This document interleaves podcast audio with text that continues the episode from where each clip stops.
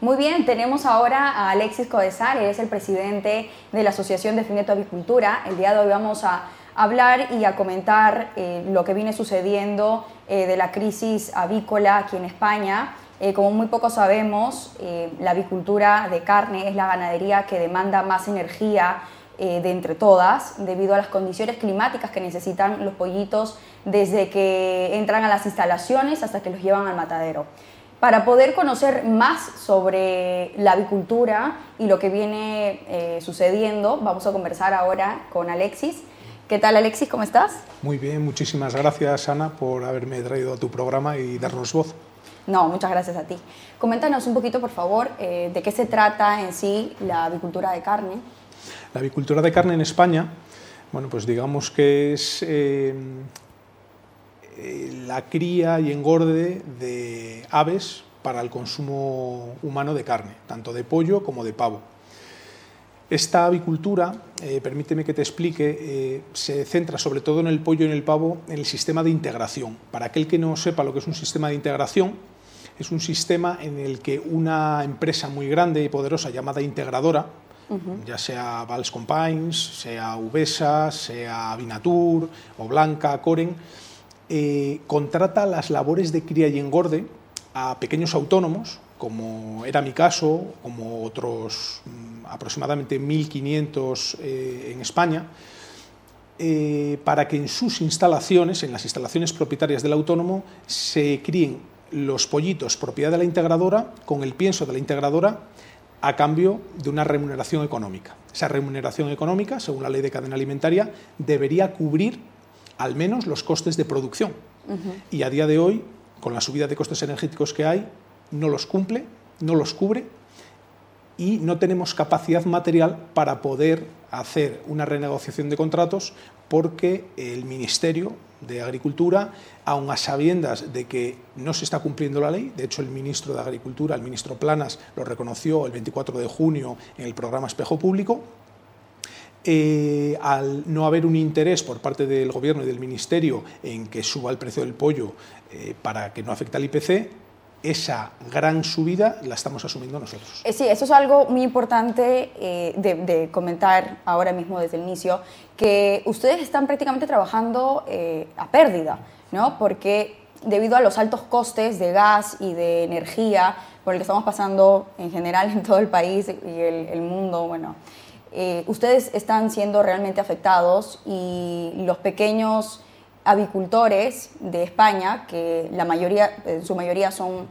digamos, el 95%, bueno, son muchísimos, eh, pues están trabajando bajo el coste. Sin embargo, los supermercados, eh, o sea, venden por debajo del coste real de producción. Así es y ustedes pues no perciben absolutamente ninguna ganancia. Claro, la distribución, principalmente Mercadona, que es quien marca los precios eh, de facto del pollo y del pavo en España, sobre todo el pollo que es la carne más vendida, eh, ya que más del 50% del pollo que se vende en supermercados eh, lo hace Mercadona, condena al avicultor a la pérdida total. Es decir, eh, cuando el pollo sube en el supermercado, lógicamente ellos mantienen su margen, su 20% o el porcentaje que es correspondiente. Y la integradora también percibe más por ese pollo que le está vendiendo.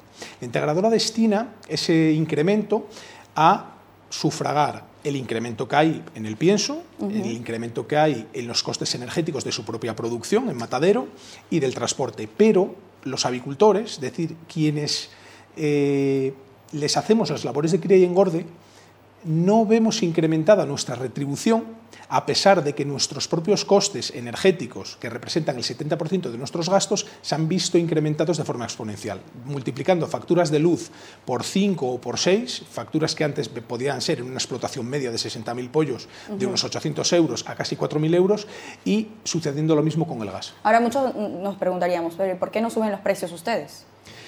Porque existe un contrato que los avicultores mantienen con la integradora y ese contrato, aunque teóricamente es un contrato entre ambas partes consentido y concertado, realmente funciona casi como si fuera un contrato de adhesión.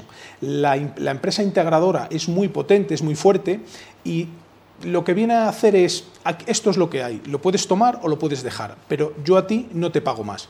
El problema viene cuando explotaciones avícolas como la que yo tenía o la de muchos avicultores en España tienen que hacer frente a unos pagos, unos pagos altísimos eh, bancarios por los créditos eh, que han tenido que conseguir para poder llevarlos a cabo. Bueno, pues... Eh, claro, porque las instalaciones son de ustedes. Sí, las instalaciones, que son costosísimas, una sola nave viene a costar ahora mismo en España de media medio millón de euros. El que tenga dos naves, que es la media, tiene un millón de euros invertido, tiene que hacer, lógicamente, frente a los pagos, eh, la inmensa mayoría de las explotaciones avícolas que hay en España son de carácter familiar, no olvidemos eso, es una persona, pueden ser dos hermanos, un matrimonio, eh, no están en manos de grandes eh, tenedores, sino que son pequeñas familias que han sufrido mucho para poder conseguir ese préstamo tan alto.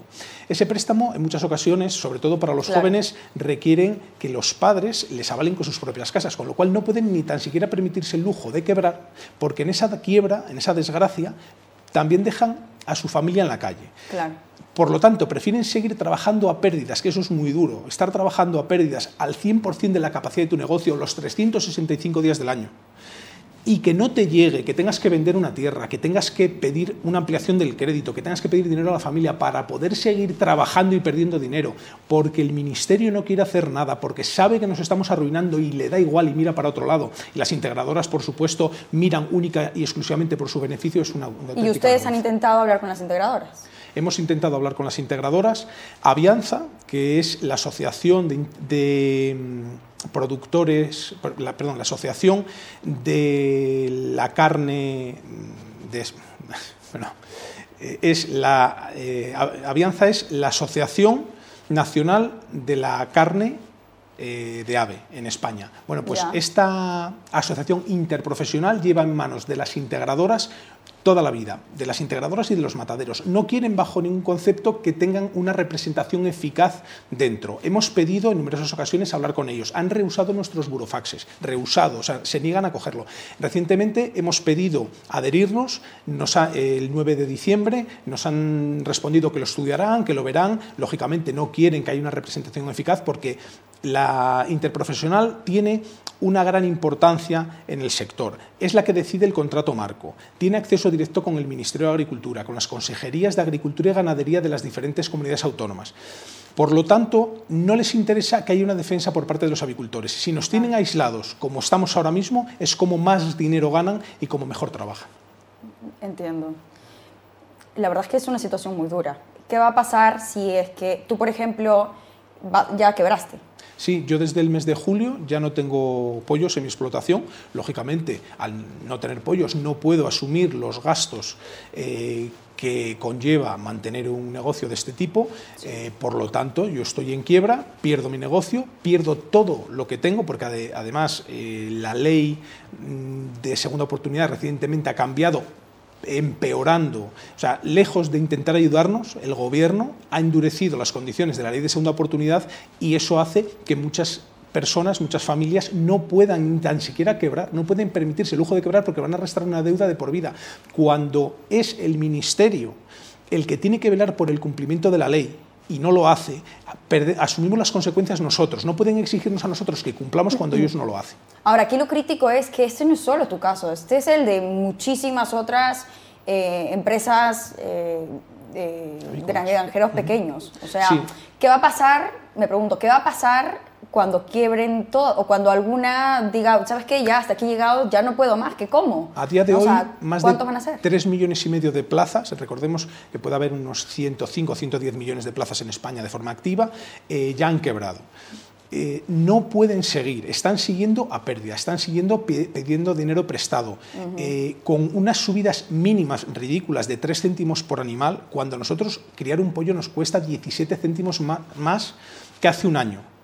Y además ganamos menos, porque las integradoras han reformulado los piensos haciéndolos más baratos, nos dan animales de peor calidad y por lo tanto nuestros resultados zootécnicos son peores. ¿Qué quiere decir esto? Que donde antes ingresábamos X, ahora ingresamos un 10, un 15% menos.